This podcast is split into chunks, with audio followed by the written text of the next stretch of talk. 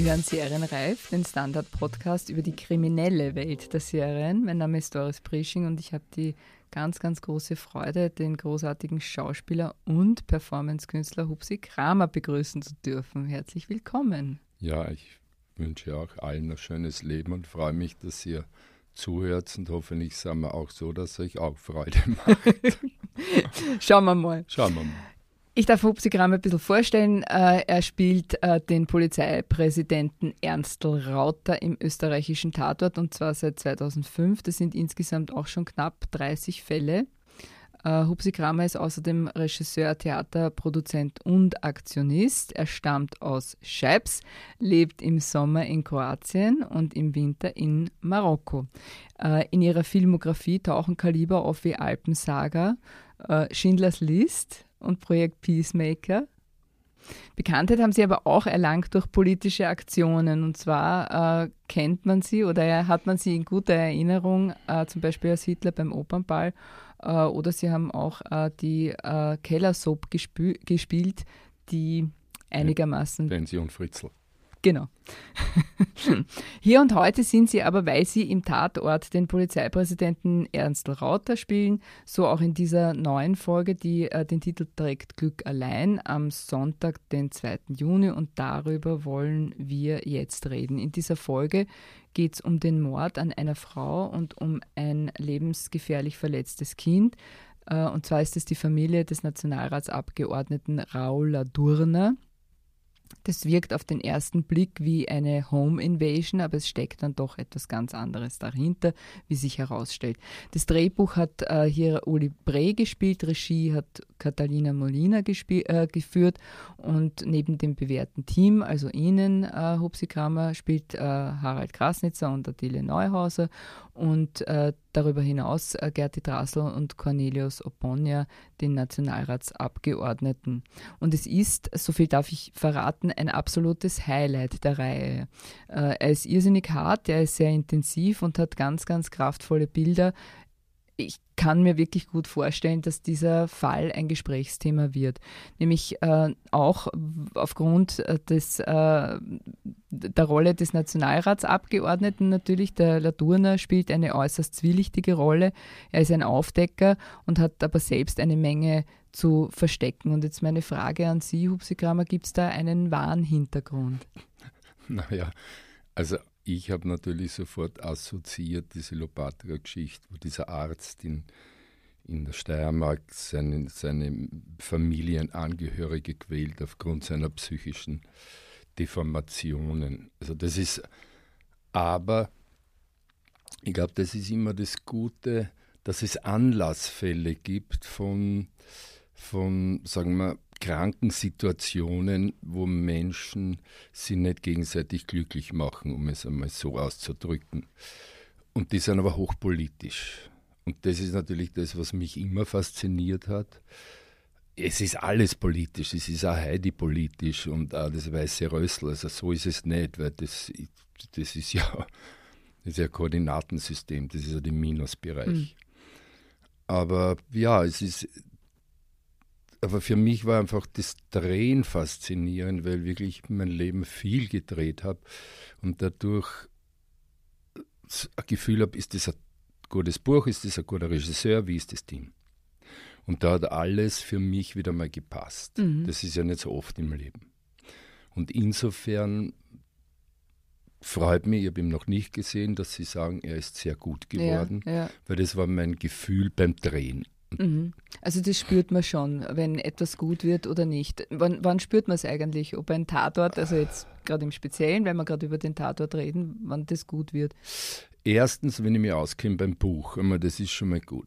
Zweitens, wenn der Anlassfall nicht zu konstruiert ist, also so hintenrum.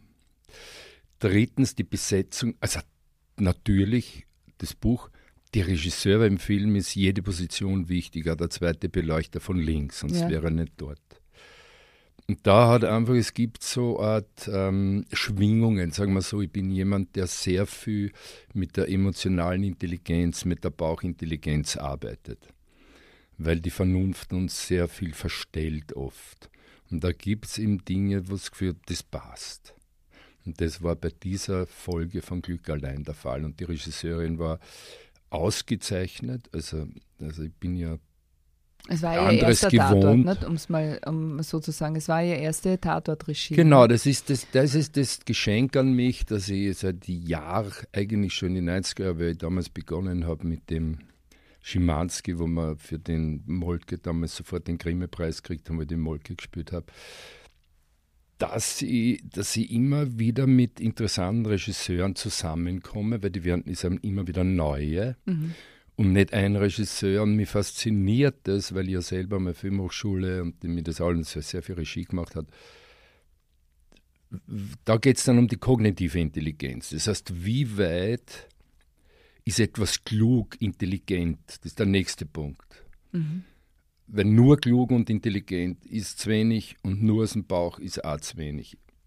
Und wenn, wenn aber alle Ebenen zusammenkommen und bei Glück allein, war das Drehen schon, da war ein super Team, tolle Schauspieler, ich meine, Bonnier, Gerti ja. Drassel, das Team sowieso. Ja. Na, aber wie ist das? Ist es nicht kompliziert, äh, wenn man jetzt äh, eine Reihe spielt und wie gesagt, Sie machen seit 2005 mit und es sind dann irgendwie pro Jahr, ich weiß nicht, zwei Tatorte oder drei wahrscheinlich, zwei bis drei. Zwei bis drei. Und äh, man hat jedes Mal einen anderen Regisseur. Ist das nicht äh, kompliziert auch? Naja, schauen Sie, ich lebe ja sehr im Jetzt. Das heißt, ich gehe wohin oder werde abgeholt oder was und schaue, was los ist.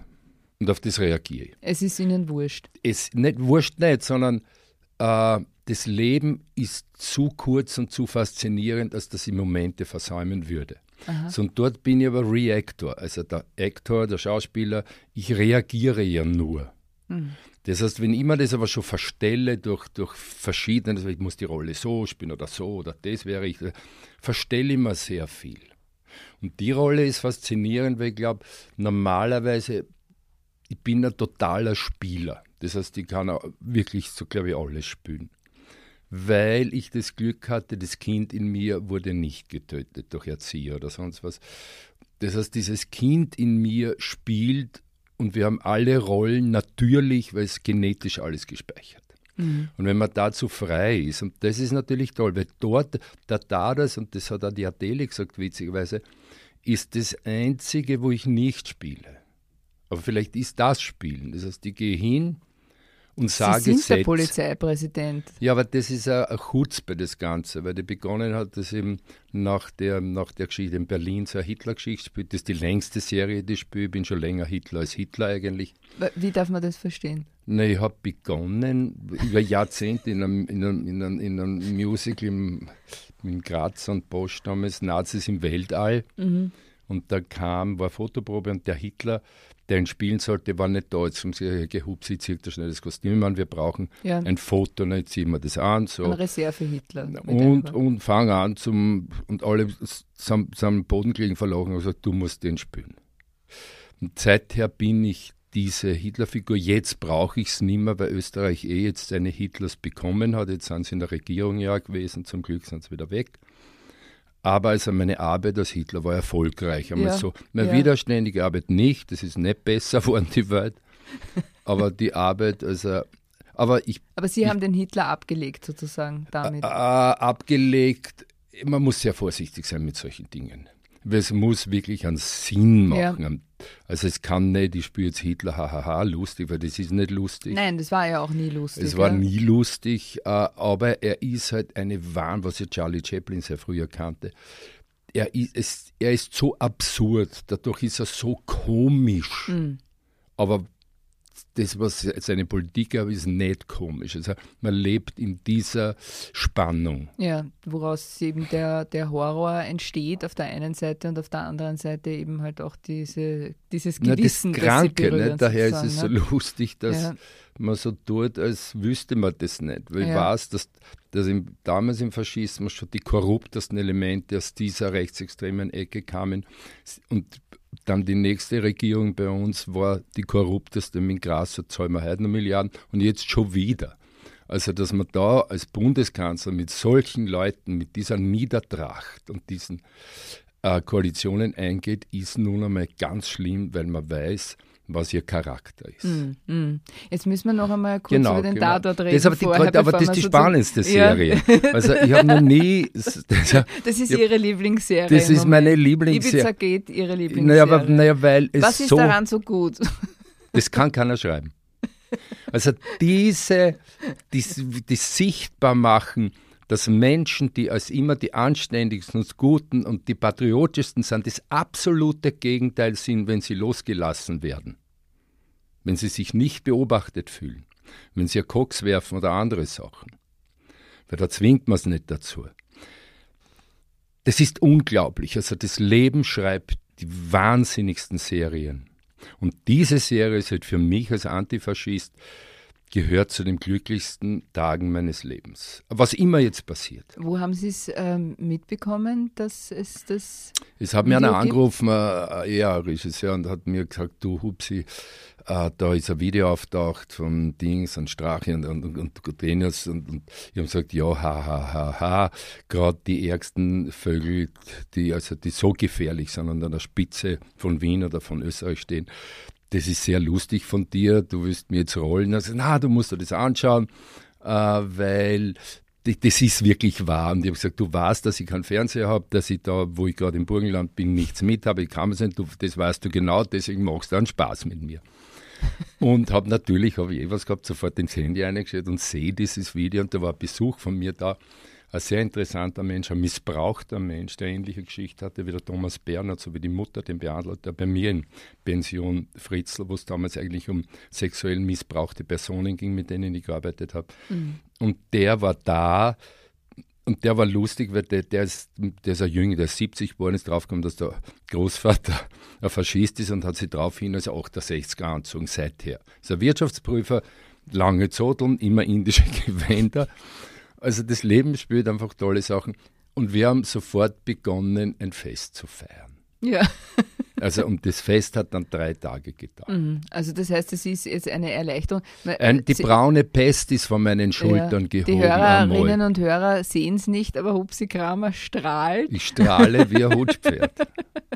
Na, aber was mich jetzt dann schon noch interessiert, und dann gehen wir aber wieder, wirklich wieder zurück genau. zum Tatort. Medias aber was mich, schon, genau, was mich wirklich schon interessiert ist, quasi in diesen eineinhalb Jahren hat man von Ihnen aber nichts in quasi als aktiver, Wider, als aktiver Widerständiger nichts gehört, nichts gesehen. Man war fast ein bisschen enttäuscht. Na, Wie haben Sie, Sie diese na. Zeit überbrückt, quasi, kann man sagen?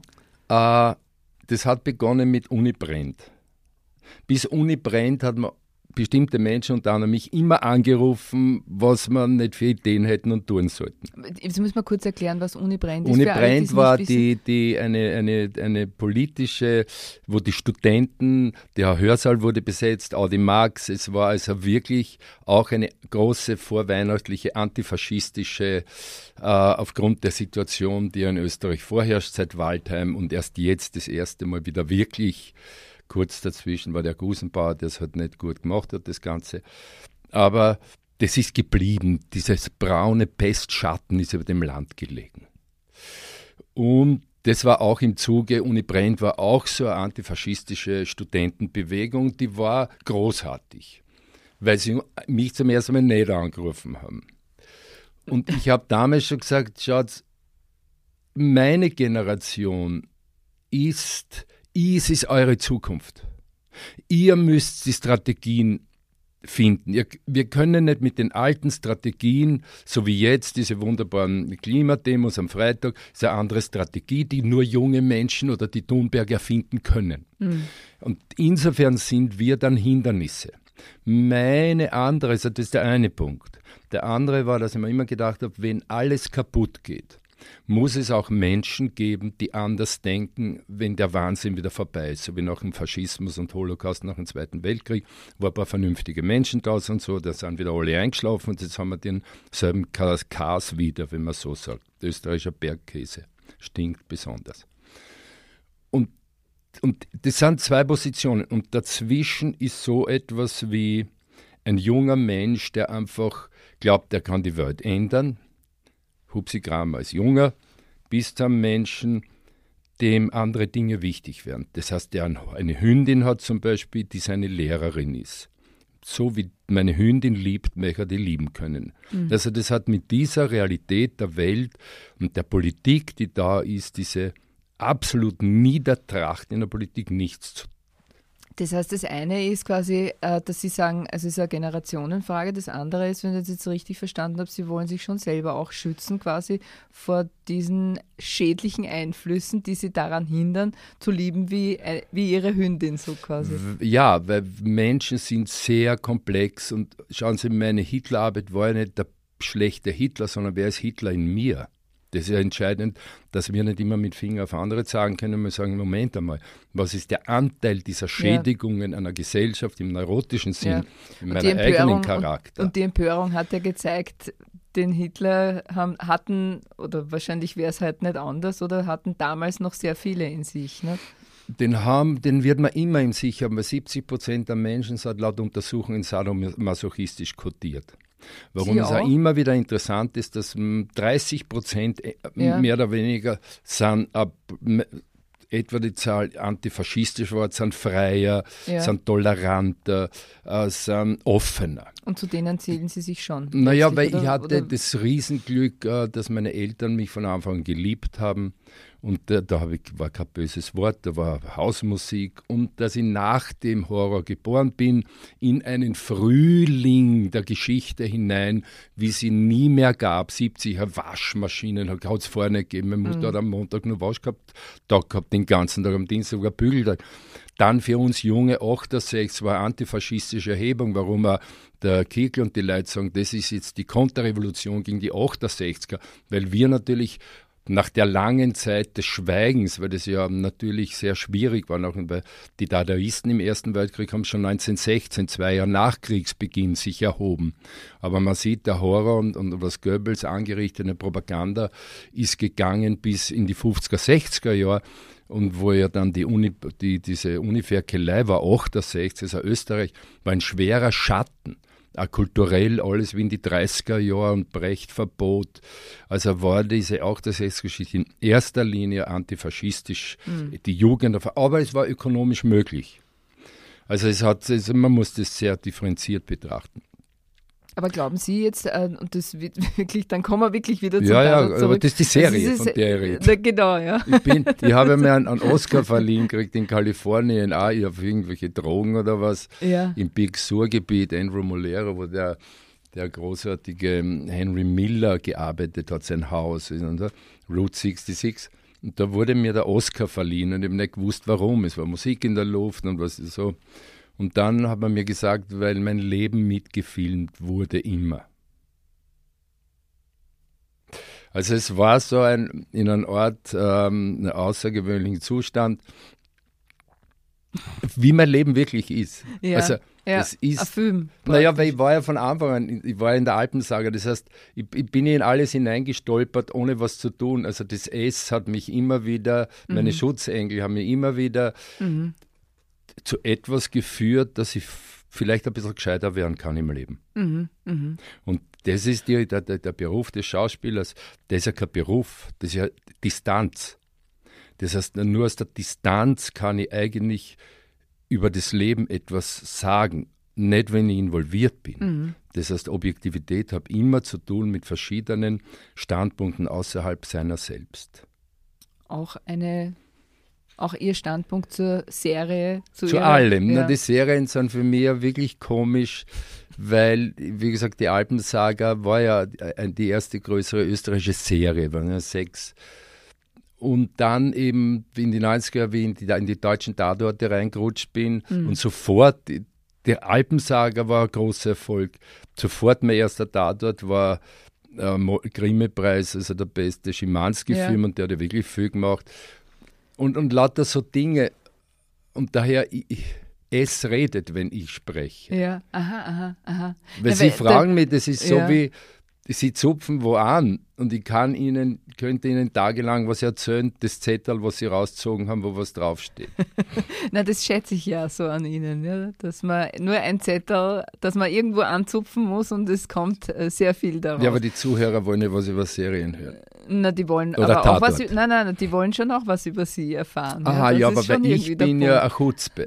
Sie das sind ein wollte ich ja- Chutzpe, ja. ich bin ein genau. Chutzpe. Und Sie sind vor allem als Polizeipräsident ein Chutzpe. Na, das war ja der Schmäh, weil Ja, dieser genau. Berner damals in Berlin, da habe ich auch so, ja, so eine Geschichte für Schüler Hitler, wo eine Geschichte ist von Devrient, wie es hieß, also was ja Arturo Ui bei Brecht ist, dass er einen Gesangs- und Sprechlehrer hatte und das habe ich dort gespielt, in einem Atombombenbunker an der, am Kudamm ist in Berlin und da kam der Berner damals und sagt, äh, Hubse, der hat da Alpensaga gedreht und war damals Professor in, in der Filmhochschule in Berlin. Und er sagt, du, würdest du den Polizeichef da spielen, diesen höchsten Beamten in der Hierarchie der, des Innenministeriums, praktisch BK?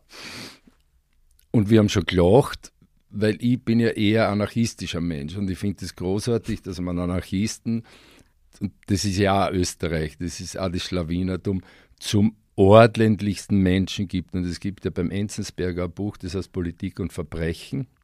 Und da war der erste Ochrana-Chef in dem Zarentum im 19. Jahrhundert, war gleichzeitig Anarchist, der die Bomben geworfen hat.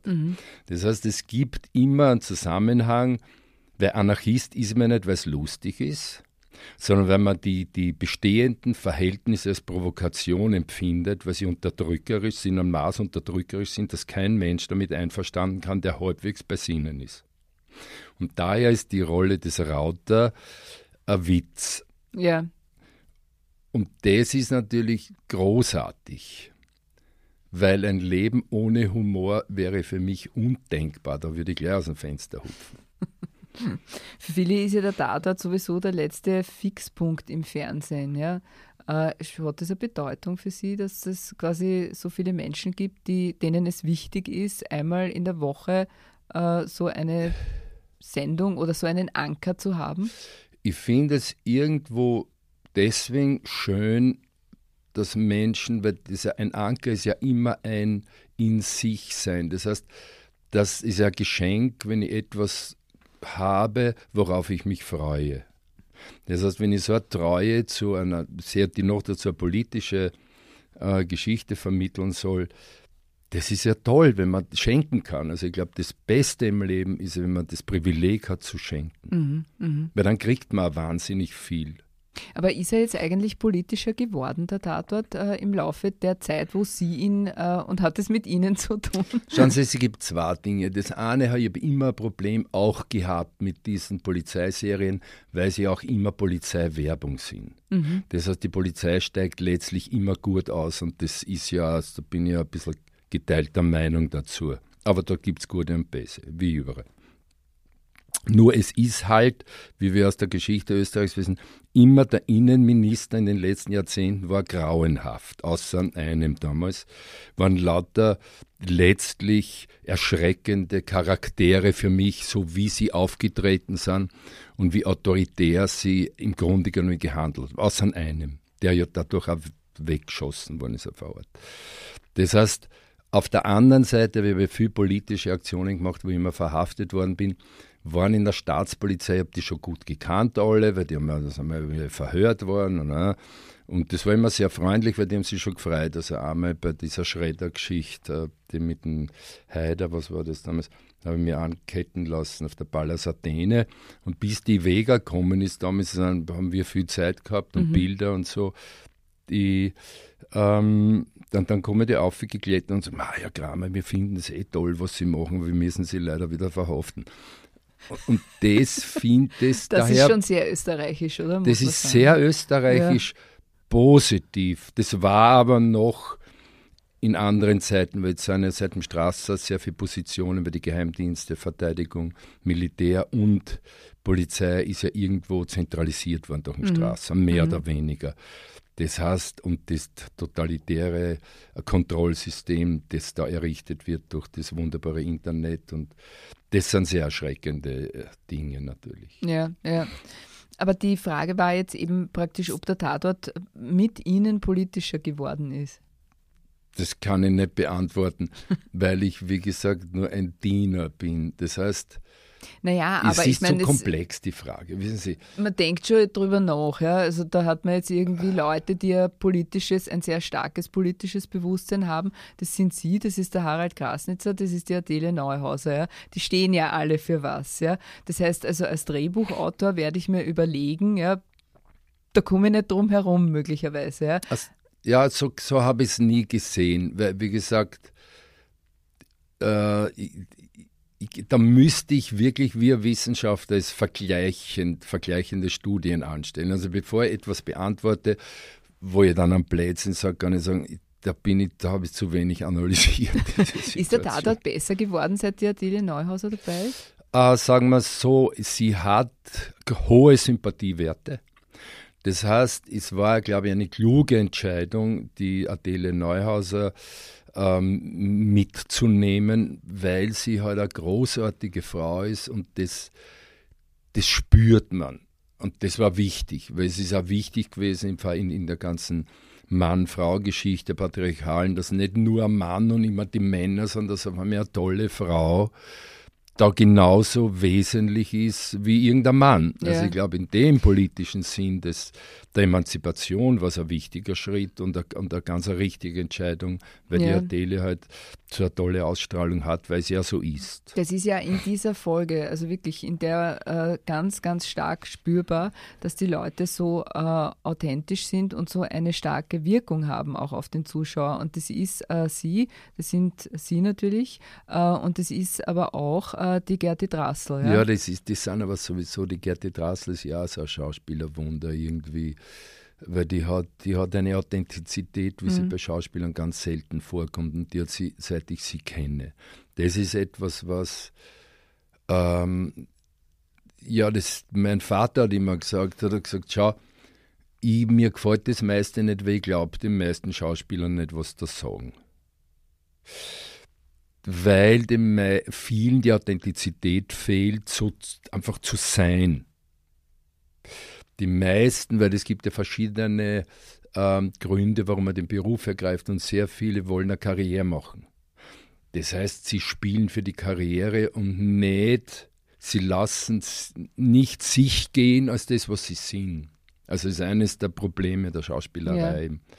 In jeder Hinsicht, wobei der Film hat es relativ hat's leicht, aber im Theater brauche ich ganz anders ausgebildete Schauspieler, durch die Räume, durch die Größe der Räume, also im Sprechtheater oder so.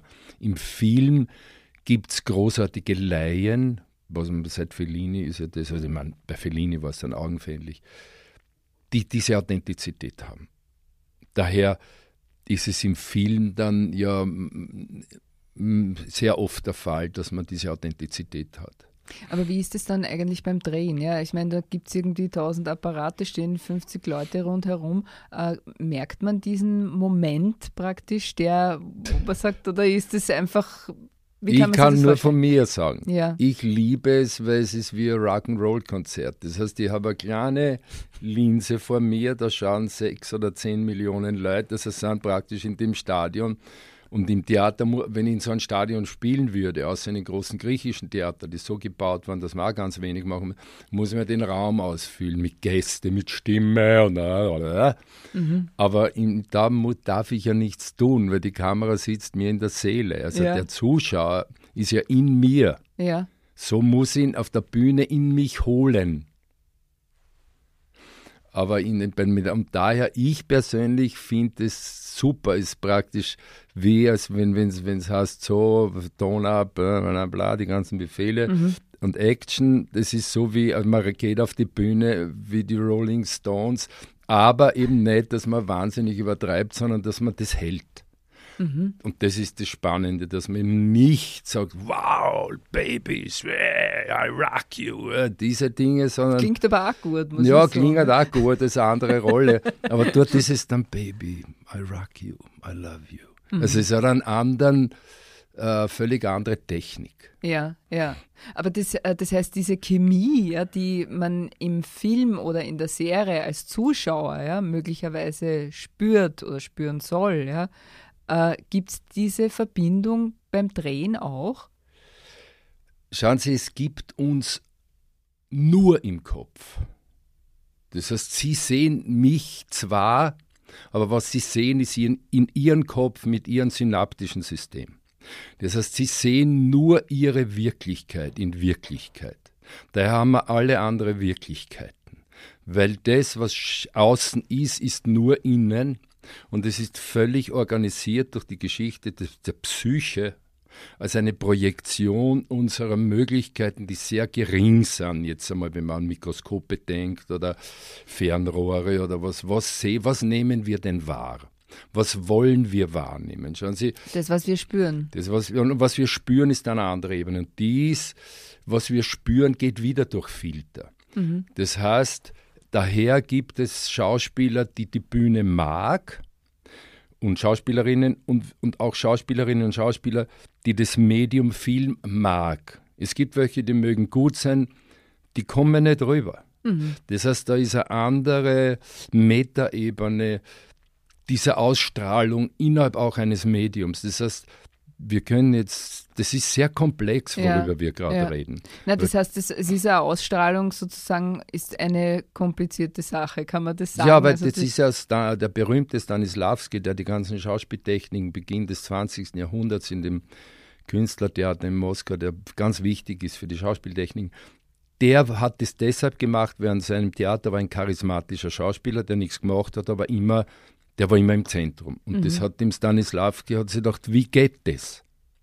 Die Stanislavski-Methode, ich darf das kurz erklären, das ist das, was man sozusagen landläufig unter Method Acting äh, Zum versteht. Beispiel also die Golden ist, Keys, was dann der ja, Strasberg auf ja. eine andere Art weiterentwickelt hat, also Marilyn Monroe, ja, also, also diese ganz, Schauspieler. Oder, oder wer macht es noch? Dustin Hoffman, oder? Hat oh, auch, diese also Leute. Dass die leben ihre Rolle, ja.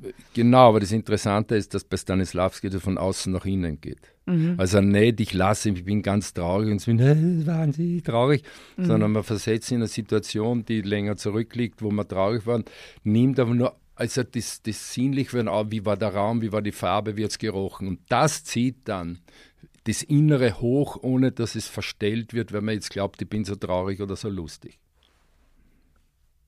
Alles klar. Äh, Herr Kommissar. Herr Kommissar. Was mich aber noch interessieren würde, was Sie dazu sagen, ja, äh, der Tatort wird, äh, wenn er kritisiert wird, wird er sehr häufig kritisiert dafür, dass äh, Frauen und Kinder so viel ermordet werden. Ja, ich, diese Kritik verstehe ich. Woran liegt denn das? Es liegt darin, dass es werden sehr oft so generelle Dinge ausgesprochen. Ich gehöre auch zu jemandem, der sich keine Horrorfilme anschaut, zum Beispiel. Also ich habe mir mit der Beschäftigung den Holocaust durch die Wirklichkeit der Grausamkeit des Menschen muss ich mir das nicht nur extra dauernd über, aber damit arbeitet die, die, Medien, die Zeitungen, die Medienmatrix, die Filme arbeiten mit Ängsten, weil das mehr Käufer hat. Das heißt, die Menschen sind, jetzt die Menschen wäre wieder falsch, sondern viele Menschen, äh, es gibt ja Kinder, die lieben es, erschreckt zu werden. Das heißt, es ist etwas Tieferes in uns Menschen, dass das Negative dann auch fast süchtig wird. Und sie werden auch süchtig gemacht, was ich Medienmatrix nenne. Mhm. Also die Methoden, mit denen man Menschen zu, das ist sehr politisch, so wie bei uns die Rechten und Rechte, immer Angst erzeugen, weil der Charakter der Diktatur ist Angst. Das heißt, das ist ein politisches Mittel, und da ist es dasselbe. Warum gibt es mehr, also sind diese Filme so erfolgreich, der ganze amerikanische Film oder Hollywood lebt meistens davon, äh, das ist die, die Erziehung zum Horror. Die Angstsucht sozusagen. Ne? Ja, damit sind, kann mhm. ich die Menschen abhängig machen. Es gibt wenig freie Menschen, die für sich entschieden haben, ich muss die Gewalt, die ohnehin da ist, nicht unbedingt noch in mir steigern, sondern ich werde das, was die Harmonie ist, was Sanftheit, was das andere ist, das Licht, das Schöne, bestimmt fördern in mir. Und das fördert man nicht, indem man so brutale Dinge sieht. Jetzt ist aber der Tatort, hast du noch mal Tatort und das ist jetzt keine, keine religiöse Geschichte, mhm. wo man mit Flowerbauer irgendwie uns alle abbusseln den ganzen Tag, sondern wo aufgrund politischer Verhältnisse Mord und Totschlag herrscht. Weil es ja nicht so, dass das so privat wäre, Es gibt nichts Privates. Das heißt, die Frau, die jetzt wieder verhungert ist mit ihren zwei Kindern da, das ist ein wahnsinnig politisches Statement in einer Zeit, in der wir leben, in einer Stadt, wo keiner mitkriegt, dass eine Frau mit ihren zwei Kindern sie verhungern lässt oder was auch immer. Ich meine, wo leben wir denn eigentlich? Ja, tolle Meldung jetzt wieder. Alle sitzen in der Früh beim mhm. Frühstück, mhm. lesen irgendwelche Kronenzeiten und denken, boah, zur Pupa und geilen sie an diesen Dingen auf. Ist es wirklich so banal, dass man sagen kann, ja, also ich äh, will äh, Krimis lesen, ich will äh, schlechte Nachrichten haben. Ich meine, das ist jetzt schon äh, extrem, dass, damit ich spüre, mir geht es eh gut. Naja, auch das wäre eine Studie wert. Es mhm. ist nur so Fakt ist, dass es so ist, dass die negativen Schlagzeilen besser zu verkaufen sind als die positiven. Das ist einmal ein Fakt. So, Jetzt wäre das eine sehr, sehr interessante Untersuchung und sie würde zu verschiedenen Ergebnissen führen. Da sind wir wieder an so also Ihre Fragen führen immer wieder äh, eigentlich dann dorthin, dass ja. man Studien darüber machen müsste, um das besser zu verstehen und dann vielleicht, aber aber die werden ja gemacht, nicht? Also, aber das sind jetzt sozusagen nicht unsere. Ist nicht Na, unsere schauen Sie, wir leben in einer Welt und die Natur hat in dem Sinn keine Moral. Das heißt, wir haben das Echsengehirn. Wir haben ja Millionen verfolgt zu werden, umgebracht zu werden, beraubt zu werden, weil der Darwinismus heute halt Stärkere und wie immer, wenn einer stärker ist, also Trump, dieser Dinosaurier, sagte das bestens vor, wie das geht. Also in, in, in, im 21. Jahrhundert, ich meine, irre, dass das Echsenhirn noch immer politisch die Kontrolle ausübt, real faktisch. Das heißt, das kognitive Bewusstsein ist erst 30.000 Jahre alt. Das heißt, diese Jahrmillionen von, von, von dem, was in, an uns in, an Ängsten gespeichert ist, das ist so, so stark und die, die, der Humanismus ist so eine dünne Schicht bei uns, dass es sehr schnell also durch, was man dann Populist, durch ganz einfache Methoden kann ich den, den Menschen zu einem völlig ängstlichen, abhängig sich unterwerfenden so wie wenn man sagt, na, im Hitlerfaschismus, was war der Charakter? Äh, na, die, die, da sind die Kinder fast alle kaut worden, da haben die Lehrer haben es nur kaut, das war also, Angst war eigentlich das herrschende System. Und die Leute sind dann auch, brauchen dann einen Führer, weil sie ja nicht das Selbstbewusstsein haben, frei zu sein von dem die rennen dann auch und glauben, jetzt ist super, andere zu ermorden. Nachher kommen sie zurück, sind wieder zehn Gebote, du darfst nicht morden, also sind sie völlig durcheinander und sind eigentlich dann schwer krank. Also die, die, soweit ich das gehen, auch mein eigener Vater, der fünf Jahre an der Ostfront war, kam als schwer kranker Mann zurück. Mhm. Weil das so äh, traumatisierend ist, was da entfesselt wird an Grausamkeit, Mensch gegen Mensch, der ich ja selber bin, dann, äh, oder diese Empathielosigkeit in unserer narzisstischen Zeit. Mhm. Aber das sind, wie gesagt, sehr komplexe Themen. Okay, dann sagen wir, äh, man kann wie immer sehr viel lernen, wenn man wenn man sich beschäftigt mit na, Geschichte. Wenn man ihnen zuhört. Ach so, ja. naja, ich bin ja leider bin halt nur jemand, der sehr viel Geschichte liest und versucht, wach durch die Welt zu gehen und verschiedene Standpunkte zu verstehen. Mhm. Und dafür danken wir Ihnen sehr und auch für dieses sehr anregende Gespräch. Bitte, bitte, gerne. Danke fürs Kommen. Bitte, bitte. Ich sage danke fürs Zuhören, liebe Hörerinnen, liebe Hörer. Das war es heute von Serienreif. Melden Sie sich, wenn Sie mitdiskutieren wollen oder schreiben Sie mir doris.brisching äh, at derstandard.at. Den Standard Serienreif Podcast finden Sie natürlich wie immer auch auf Spotify und iTunes. In diesem Sinne, frohes Schauen und bis zum nächsten Mal. Auf Wiedersehen. Auf Wiederhören. Wiederhören. mit, mit Kaffee am Kopf. Okay. Das schöne Hemd das schöne Hemd. Habe mir gedacht, ich mache Ihnen eine Freude.